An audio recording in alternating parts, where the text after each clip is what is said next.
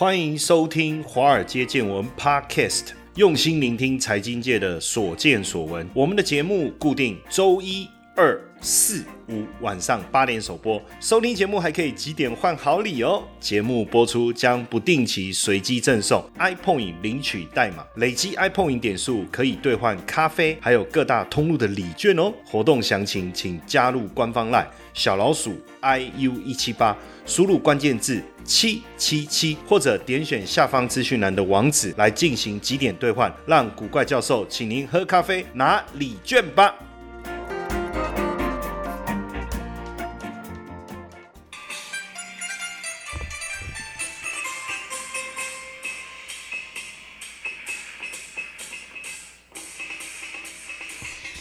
哎呀，在这个背景音之下，对不对？过年嘛，就是。要有这种气氛啊，是不是？对不对？过年要讨吉祥，讨个吉利。好，那我们把这个背景音慢慢的哈。好，要来进入我们今天的一个主题哈。人家说有钱没钱开个新车好过年，哎，不是娶个老婆好过年吗？哈，随便啦，我都改改来改去。哎，过年买车是一件大事哎，为什么？我就记得我那时候我买新车的时间点就是在十二月。那为什么我在十二月签车呢？因为接下来要过年呐。哎，买车不出去跟亲戚朋友炫耀一下，那买车干什么？对不对？所以过年开一台新车哦，载着父母亲到亲戚家拜年，这时候你。就看到每一个亲戚说：“哎呦，要求我那价格好啊，哦哦，瓦新枪哦，对不对？就是要听到这种赞美声。你看人是多么的虚华。好，但当然新的一年呐，我们也要跟大家先拜个年哦。呃，祝大家这个虎年行大运，虎虎生风啊，五湖临门发大财。好，当然今天来谈车子啊，我们要找到我的好同学哈，他也是这个算是他不叫汽车达人，他叫汽车融资达人，就是。我我请他来跟大家聊一聊，就是说怎么样善用你的这个汽车，把它变成是一个有价值的资金运用的工具，甚至如果你要买车，怎么样贷款对你来讲会比较有利。好，那我们来先来欢迎我们今天的特别来宾，也是我的这个好同学哈，他目前在这个上市的融资公司工作哈，担任这个相关的业务已经二三有没有二十年哈？应该有啦，我觉得哈也是非常资深哦，非常资深，大小。是遇过不少，那我们来欢迎这个刘冠宏，冠宏哥。嘿，谢教授，各位听众，大家好，祝各位在这新的一年一样虎虎生风。大家都能够发大财。好，那当然我们要来好好的聊一下哈。那买新车没什么好聊的，因 为新车就这样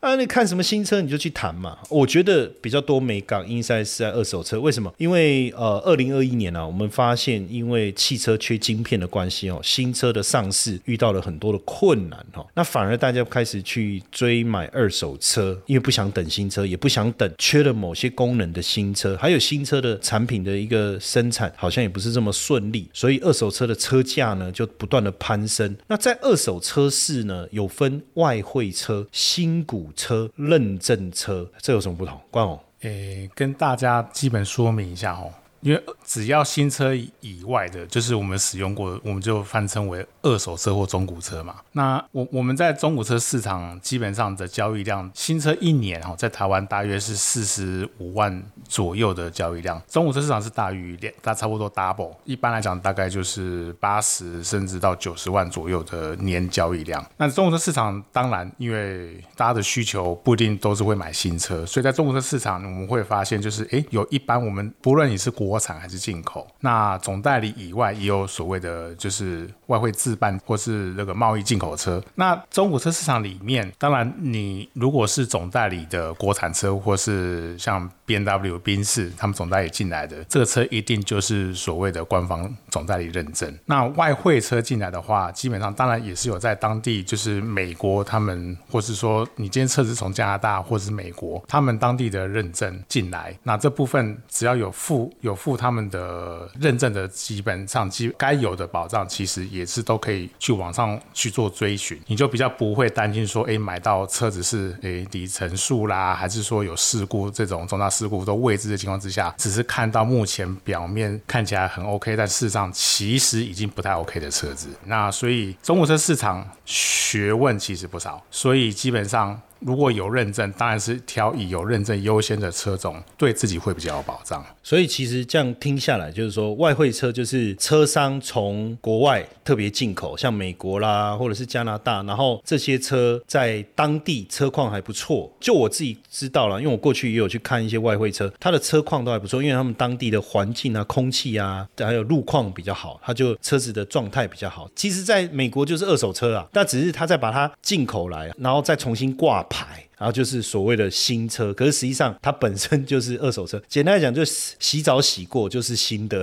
还是什么？还有一种就是，比如说那种车行它展示车，实际上它就是挂牌的，其实就是二手车。可是它的主人是谁？没有，它没有主人，它的主人就是原本的总代理。那那这个呢，我们一般把它叫做新股车。那还有一种认证车是这个真的，我觉得就是真的二手车了啦。为什么？因为它就是大家开过，然后卖回去给，比如说呃，Lexus 啦，B N W。啦，Toyota 啦，宾士，然后保时捷最多，然后有很多车主喜欢一直换车，然后他们发现说，哎，这个车他们觉得不错，就给他贴一个认证，但但比较严格。可是我我觉得认证车也是蛮贵的。那我自己会比较喜欢哪一种？就比如说那种展示车，还有一种我觉得不错，就我有跟我的朋友问过，就是他为了冲那个，他们为了冲销售量，哦，为了冲那个业绩，就是总代理他会挂牌很多数量，可是实际上那些车他根本没有卖出去，也没有开过，里程数很少的那一种，如果能买到那一种也很不错，因为它并不是真正的二手车，因为没有人开过，可是有一点点里程数，所以车况是相当好，这种也不错了哈。但是呢，大部分如果你要接触到这种车，可能也要看有没有门路。像我们在去年我们过年的时候，不是找了这个这个汽车达人来跟我们介绍，他就有讲到说，哎，其实你如果有认识一些这叫汽车业务，对不对？他们可能就有类似这种我所谓的展示车，如果有。我觉得这个在我心里面是首选的哈。然后第二个就是外汇车，因为年份也比较低。那第三个我求才会看认证车。可是现在市场上还有蛮多的二手车的销售，它可能也不是外汇车，也不是新股车，也不是认证车。那我们买二手车要不要特别注意什么？因为冠宏常常跟我讲，他说一车一况啊。我说废话干，我当然知道一车一况。可是问题是我们要注意什么啊？冠宏？中古车是这样啦，就是我们会有的，因为毕竟你如果是买到原本，我举个例子，原本譬如说你是呃喜欢宾士车，好，那。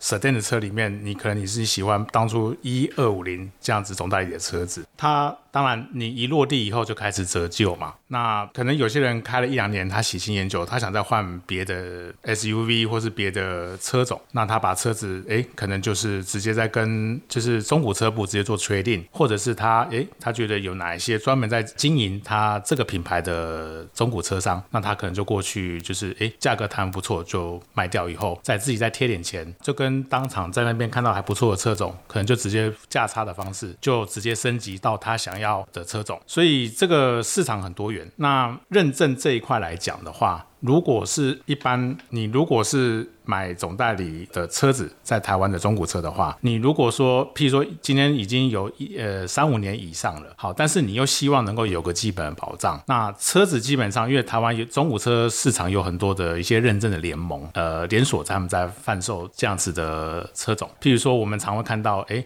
在承德路啊，如果以在台北来讲的话，承德路，哎，你就会看到，哎，承德路上有很多就是那种他们是那种联盟型的这种招牌。你会看到像 SUM 或是挂 Safe，好，他们都是所谓的这种认证机构的中古车商。那他们的车基本上，只要车源他们就是进来以后，他们都会去送他们的认证的技师过来做基本的检定，然后会给你一个 certificate，好，做这个车基本的认证的认定。那这个证书基本上，他们其实就算一定程度的背书了。所以你该有的里程数，或是该有什么样车子，如果有换过钣金，好，或曾经有换过什么样的零件，重大零件，或是曾曾经有过比较大型的零件的更换，基本上其实他们都会备注。那如果说车况好的话，基本上他们也是用 A B C D 的方式去诶，在你的那个认证书上面会去注明它的车况的好到什么程度，或是说注记有曾经更换过或甚至漏油到什么程度。基本上这个东西一出来，大概你给车商在业务翻手的时候，这个证书其实就是一个很好的一个凭据了。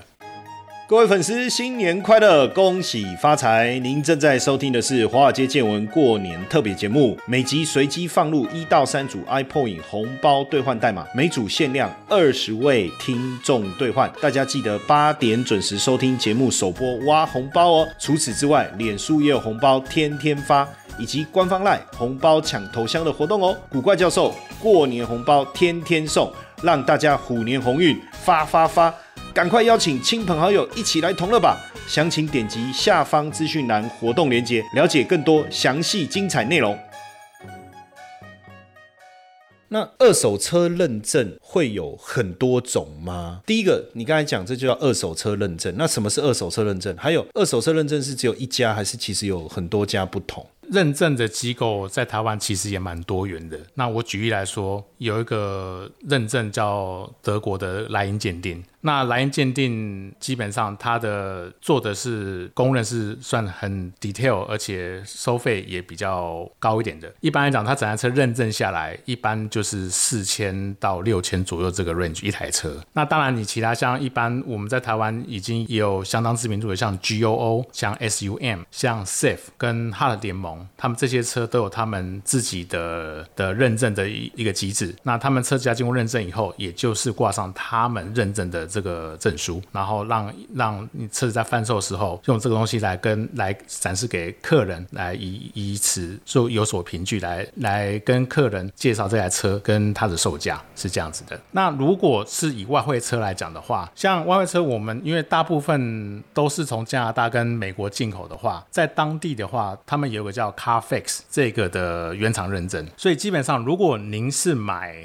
打算买外汇进口这种双 B 的车子的话，一般来讲，我相信他们卖专门卖外汇车的业务。一般大概都会先跟你提到他们这台车子，他们在 Carface 上面的认证的状况是如何。基本上，如果资料都正确的话，其实你这台车子的就透过它的引擎或是车身号码，你是可以上他们的美国的官方网站去确认它这台车认证的过程是如何。基本上，其实只要资料相符，应该就有一个基本的保障。那车子。基本上，如果已经有 Carface 的资料可以确认的话，通常我们进一步可以再跟车商要求看原厂认证的 CPU 的文件。那这个文件基本上如果有的话，那当然是更加分。这台车基本上它的状况就应该很清楚了。所以大概是在国内的车市，如果要做认证的区分的话，应该是这两个部分来看。那很多，因为现在开始，其实大家好像就是把车子变成一种工具，所以有这种所谓的这种租赁的概念啊，或者是现在很流行所谓的这种共享制啊，就是反正我要用车，我就利用 A P P 上去租车子这样。可是，在我的观念里面，可能我老一辈还是怎样，我总觉得车子就是一个动产呐，它就是有价值的产品呐，所以基本上还是可以把车子拿来做资金的运用嘛。但是如果我要拿车子来做资金的运用，我要怎么去办理呢？一般企业主哈，就是他们企业有些企业，他们习惯就是用公司呃长租的方式。他一租可能就是三年，那他们就是找专门办这种长租的，像譬比方说日盛，或是说像和运租车，或还有像那个其他的几家蛮大间的，专门在办这方面的租赁公司。那他们这样的好处是说，诶，他这三年的合约，他们从车子的包含你的贷款，然后包含车子的保险，甚至他们的保养，它全部就是 all in one 的方式，你只要负责开车时间到。他们定期会通知你，哎，该进场保养了，该去做什么样的油、三油、三水的更换，或是基本的的这些呃 maintain 的的一些确认。那企对企业来讲，它的好处是说，哎，他觉得他只要简单的这样去对租车公司，哦，那他就是定期每个月付多少钱给他，那基本上他就是这样很简单的方式去去处理保养这台车子。然后这三年中间，长租公司他会呃给企业就是去算他们的折旧，那企业可以用此来做抵税的部分，一般来讲是抓大概三年左右，这个是他们的优点。那嗯，当然，另外一个方式是说，你也可以用一般买卖的方式，呃，用公司户的方式去买这台车，然后一样可以去就是折抵，譬如说你要抓两年、三年去折抵这台车，呃，当成你的呃生财器具的方式去做，用会计去做折旧。当然，这方面也是一种抵税的方式。那当然，它这样子来讲的话，你比较能够掌控到是说，像你的贷款的利率跟就是其他部分是可以自己掌握的，差距在这车子基本上只要新车一落地，它每个月我们台湾有所谓的权威跟天数的建价机制，所以每个月的价，呃，它它的残值在哪里，基本上我们是可以用这个方式去来判定这台车到目前为止它的残值是有多少。嗯，企业主如果想用这台车子来做资金运用的话，其实是很方便的。譬如说，你今天买一台 Toyota 的 Artis，这台车开了一年以后，假设它的残值它还有原本你新车价是六十五万，你一年过后，也许你还有个五十万左右，因为这个车相对的保值。那五十万基本上你送不论送银行还是融资公司的贷款，只要你的信用条件正常，基本上你贷到的金额都都是远高于你车子目前残值的倍数。这个资金其实对某些中小企业来讲是非常好运用的资金的方式。iPhone 领取代码英文字母一六三一三。对，这样有一个好处哈，就不用去找地下钱庄借钱。但是跟银行办汽车贷款跟融资办有什么差？因为坊间好像对融资公司都有一些偏见哦。那这个有什么差别？呃，其实办汽车贷款这个业务啊，一开始如果以银行来讲的话，我印象中应该是台新银行是最早做这一块的业务工作。那因为台新在市场最早做的。这一块，然后其他的同业也发现，哎，这个市场，哎，的确也是可以对银行自己本身有带来不错的业务收入，所以慢慢慢慢又就是有很多同业这样子发展起来。融资公司来讲的话，台湾有三大中租企业，裕融，然后还有一家是和润，这三家。其实也都是上市公司，他们的股票是吧？也是这两年相对也是都冲得很高。嗯，融资公司的在做汽车贷款的放款的角度，当然它会比银行来的宽松，它所设计的条件跟给予资金的宽松度。也都会优于银行。银行的角度是因为它有受金管会的控管，所以基本上它的规范会比较严谨。那换个角度来讲，应该是说银行会希望做比较好优质的客人。那当然，融资公司也是希望做好客人，但是它相对而言，它给的条件呃会比银行来的宽松，那它也比较敢放款跟额度给需要资金的用户，差距在这边。刚才你讲到，就是说对于 比较优质的条件，说实在，优质的条件去哪里都是横着走了，要怎么办都可以办。可是大部分我们的理解不是说车子就是财产呢？啊，我有担保品啊，有担保品就可以贷啦。这部分还会有信用的差异吗？或者是说怎么样是对你们公司来讲，就是因为你们也也是上市融资的呃上市的这个企业嘛，那你们属于融资公司，还是会在意个人的信用？那怎么样去培养个人信用？然后在办理的时候是比较容易啊？其实各行各业基本上都会有购车用车的需求，所以我们接触每个行业，一开始问客人啊，我们大概第一个问题，大家就问他，哎，就是先生小姐，您是从事哪方面的行业？其实其实当他回答你这个行业，我们大概就可以知道归纳出他大概会属于什么样类型的的客群。我我举个例子哈，如果说我今天。他是一个诶大集团，比如说好台积电的员的的员工，其实他来办贷款。他他转台积电三个字，基本上我想大概这个案子就是呼吸专案人。大概你知道填一填正常的照会，基本上我想他的过件几率应该都没有什么问题。那如果他今天是一个哎做个小吃的路边的摊贩商，不是说不好，而是说他相对言可能他比较没有所谓的劳健保的投保的保障，那他可能也是现金收入，所以钱一般来讲比较有可能钱不会入到存折，你相对言就比较难去去。证明你的诶，你的财力的的证明，所以基本上就是呃，你的工作往往会影响到你。的后面，但当然我们是看我们会会了解每个每个客人他的需求跟他本身具有的条件。不论你做哪一行，基本上如果你有跟银行往来，然后而且你缴款都正常，这基本上银行都会看这个往来记录。所以这个记录基本上不论你是办信用卡也好，还是你办个人的信贷、房贷或车贷，其实基本上你只要曾经往来过，缴款正常，这个对以后来讲，你要越办其实都越好办。那如果你跟银行都没有往来过的话，就是我们所谓的小白。嗯，小白基基本上你当然办第一次办贷款的话，银行因为无法评估你过往的诶消费行为或是你的信用评估，基本上额度上。会给，但是可能额度没有办法到，可能没有办法到全额的这个角度。那融资公司相对来讲，他就比较敢放这个额度给客人，因为基本上就是现在也是资金泛滥嘛。那如果说你没有比较，如果你相对没有负面表列的东西的疑虑的话，基本上呃会顾及到其他的考量，然后将这款项会比银行多宽松一点的角度放一些资金给原本你想要买车的这个的这个需求，会比银行。可能会更简单过件，然后顺利买到这台车子，或是说拿这台车来做增贷，然后你也要有资金。好，那当然，呃，最后一个问题就是我们会常常收到一些行销简讯，你的同事也常常传简讯给我，哎，好，我都想说是你传的吗？哎，不是，那照理这个简讯的。传给我的那一方是不是真的你的同事？也就是说，我们如果真的有车贷的需求，像这种简讯，我们怎么分辨真假？还是打过去问一问就好？可是有没有可能打过去，对方其实不是真的是你们公司的专员？这个我怎么避免？避免上当啊？简单讲，呃，其实 写到说说真的，不要说你啦，连我自己都常常接到电话或者是简讯来问我，哎。就说某某某，哎哎，这个什么，哎，我是某某某的哎贷款公司啊，然后哎，现在有什么专案，然后我们可以给你巴拉巴拉巴多少，哎，三百倍啊，三百趴的的建价的金额给你啊，让你好过年之类的。有时候听到这个，我心里在想，哎，如果你是我同事，怎么怎么我都不知道有这个方案那么好，哇，真的想一想，我干脆跟你办好了。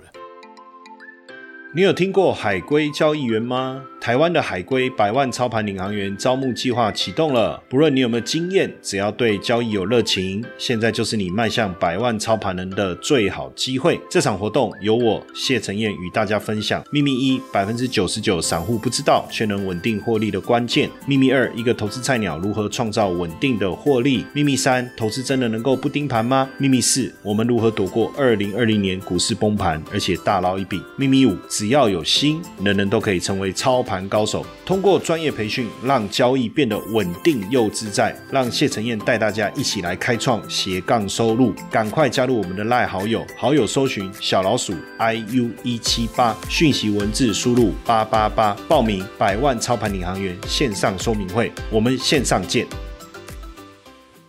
其实是这样子啊，就是因为坊间有很多代办公司哈，他们的行销话术其实也相相对也很很厉害，也很很多元。也不是说他们不好，而是说你的资料往往应该是说他们可能掌握到部分你的资料，但是他们有更多的机遇，其实也是乱枪打鸟。他也不知道你到底是不是真的有这台车，也不知道你是不是真的办过这个贷款过，或者说你真的有这个资金需求。反正就是你知道吗？他们工作就是不断的抠行销，反正。他们时间就是花在这上面。如果有扣到扣了两百通，如果扣到两通三通有意愿，其实他们真的客人拿来申办了以后，他们就有业绩跟奖金可以抽用啦。就他们而言，这是他们的工作。但是对真的如果有刚好有需要这资金而言的话，嗯，我个人啊，个人小建议，如果说你看到他们的简讯上面是写说，哎哎，我是曾经办过你的车贷的什么某某什么专员啊，或什么某某经理呀，然后内容上面要写说，哎，现在有什么方案，月缴九九九或九千九百。酒，然后就可以多少点金额给你，然后房贷、车贷，呃，机车也都可以。通常啦，看到这样子的内容，我大概心里就有底，我觉得应该十之八九就是外面代班。嗯，如果是我自己要要跟我救护维系，问他们有没有资金需求的话，我一般来讲，我会我大概就是会 我会用我我当然我也是写直接写我的曾经办过你的的业务嘛，我的姓名跟我的联络方式。那我我当然希望你来来跟我联络。那因为如果你真的需求的话，你又是我救护，旧资料基本上在公司都有记录，你的需求点基本上应该救护都会更简便的方式帮你办好，所以外面的这些资讯。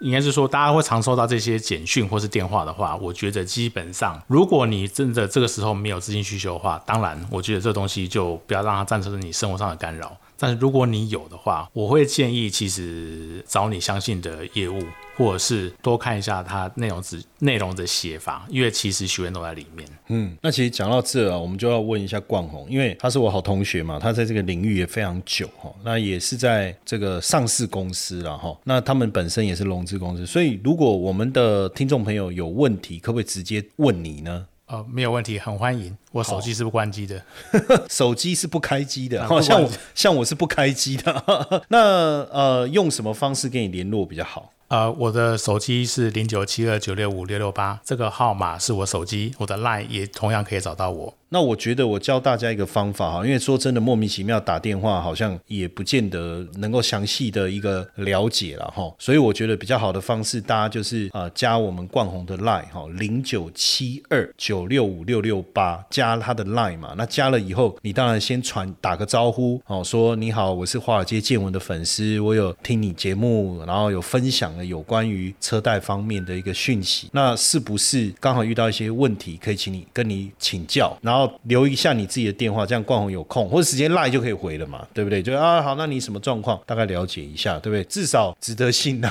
然后对，因为你如果透过代办也不是不好啦，我们等一下被走出去被代办 被代办揍，就他就那一个谢成业，看。好，有没有那个好像也不太对，不要不要去断断人家的生意，就是说，因为他可能可以帮你整合啦，哈，对。但是我觉得总是直接找找这个呃相关的公司、相关的业者，然后又可以信任，他也可以提供比较呃及时啦，哈。我觉得专业或者是更更直接的一些建议给大家。那因为过年嘛，哈，这这个我相信大家搞不好接下来要买车，哈，或者是想要换新车，在有这方面需求的时候，你一定会有这些相关融资的问题。我们也希望今天这一集的内容对大家有帮助。那如果说你有更细的细节要讨论，也欢迎大家来找冠宏哦。那你可以加他的 line，然后再来跟他请教一下。反正新的一年，对不对？不管怎么样哦，也要祝大家顺顺利利。今天非常呃感谢冠宏在这个百忙之中啊，我们大过年的哈、也来跟大家分享这么好的一个消息，谢谢冠宏，谢谢谢教授，谢谢各位听众，祝大家新年快乐。